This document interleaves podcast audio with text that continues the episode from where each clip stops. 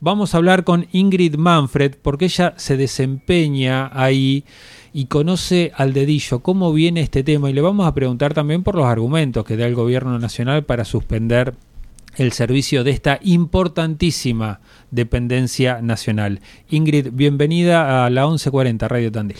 Hola Juan, ¿cómo estás? Mucho gusto, ¿qué tal? Acá estamos bastante preocupados por todo lo que está pasando en el ministerio, eh, por todo, la verdad que esta fue la gota que rebalsó el vaso desde ya hace dos meses que estamos transitando los trabajadoras y trabajadores del ministerio una situación de muchísima incertidumbre, no solamente obviamente nuestra preocupación como sindicato, yo mm. soy Secretaría General de ATE de Desarrollo Social de la Junta Interna, como sindicato en la defensa de los puestos de trabajo y obviamente toda la pérdida salarial que estamos sufriendo los trabajadores víctimas de la inflación y también la embestida sobre los salarios de, de los estatales y de todo el pueblo, pero bueno, nosotros nos toca dar la discusión acá adentro, eh, pero también en lo que es el vaciamiento sí de la política pública que eh, bueno, en las últimas eh, semanas se visibilizó fuertemente con la falta de entrega de alimentos a los comedores. Bueno, ya este lunes nos desayunamos los trabajadores y trabajadoras que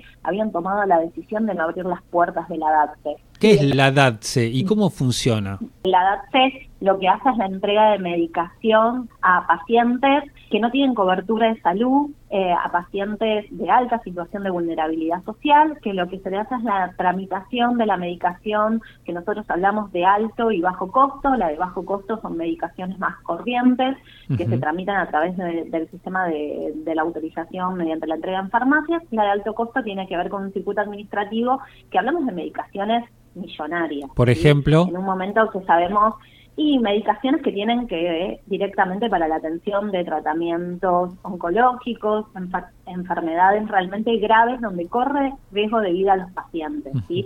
enfermedades oncológicas, enfermedades pediátricas, eh, casos realmente que son de una extremidad y una emergencia grandísima.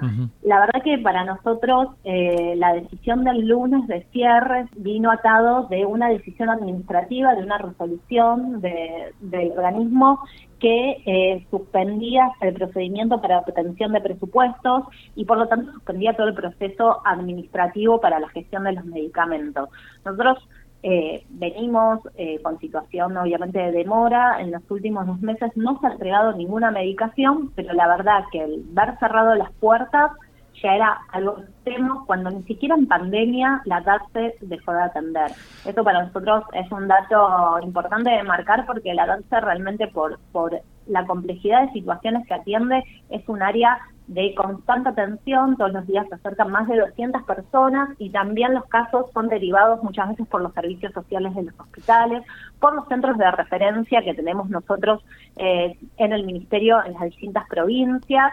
Y bueno, lo que vemos hoy es la situación de falta de circuito para poder tramitar. El día miércoles, luego del impacto mediático, que bueno, esto también fue puesto en conocimiento en la Cámara de Diputados mientras se trataba la ley ómnibus por el diputado Juan Marino, que puso el tema sobre la mesa. Esto llevó a que haya una fuerte repercusión. Nosotros también salimos con, con comunicado como sindicato y lo hicimos difundir fuertemente por todos los medios posibles.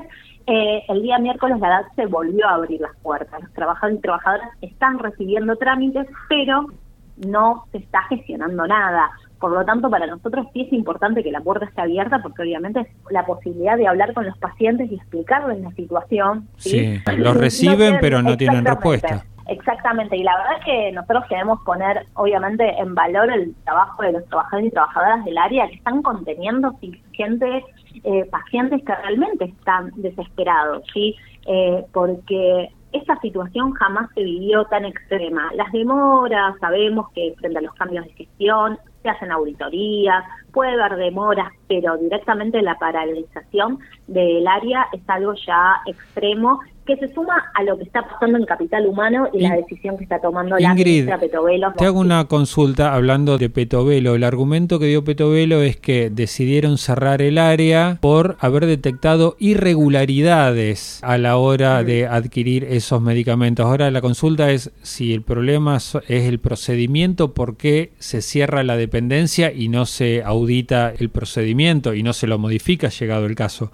¿Ustedes ¿Qué, argumentos recibieron ahí, además como trabajadores? Mira, nosotros no hemos tenido ninguna comunicación oficial de esto, y solamente la resolución que circuló donde pone esto en eh, el circuito, sí que se suspende la disposición para la tramitación de pero no no tenemos más conocimiento que eso, no hubo ninguna comunicación oficial. Eh, la verdad que a nosotros también, como vos decías, nos parece aberrante que eh, la auditoría esté atada a la suspensión ¿sí? y al cierre de, la tramitación de los medicamentos.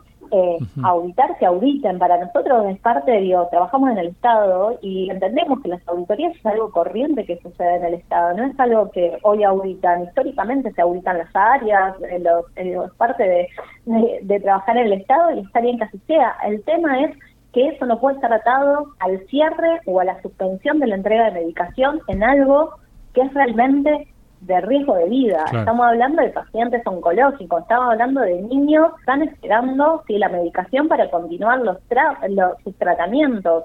Eh, la verdad que con nosotros se han contactado un montón de asociaciones que acompañan a pacientes, eh, asociaciones de esclerosis múltiples, asociaciones de, que acompañan eh, niños con leucemia, digo, infinidad de que están muy preocupados por esta situación porque realmente eh, es de un grado de crueldad extrema.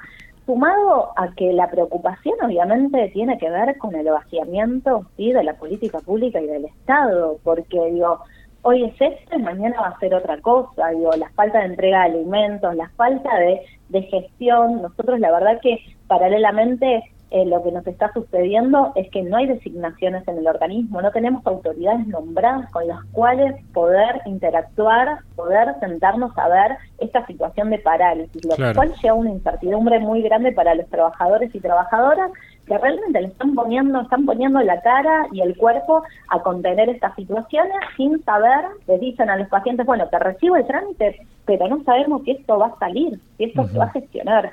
Y la verdad que, que la preocupación es extrema, digo, porque realmente lo que estamos, se está viviendo en el Estado y particularmente capital humano es eh, un nivel de negligencia total sobre, sobre la población más más vulnerable, donde se había dicho que la billetera iba a estar abierta.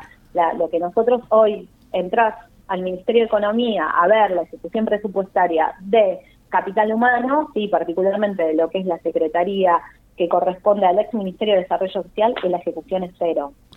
Ingrid, muchísimas gracias. Bueno, no, muchas gracias a vos y a disposición para el y muchas gracias por el espacio.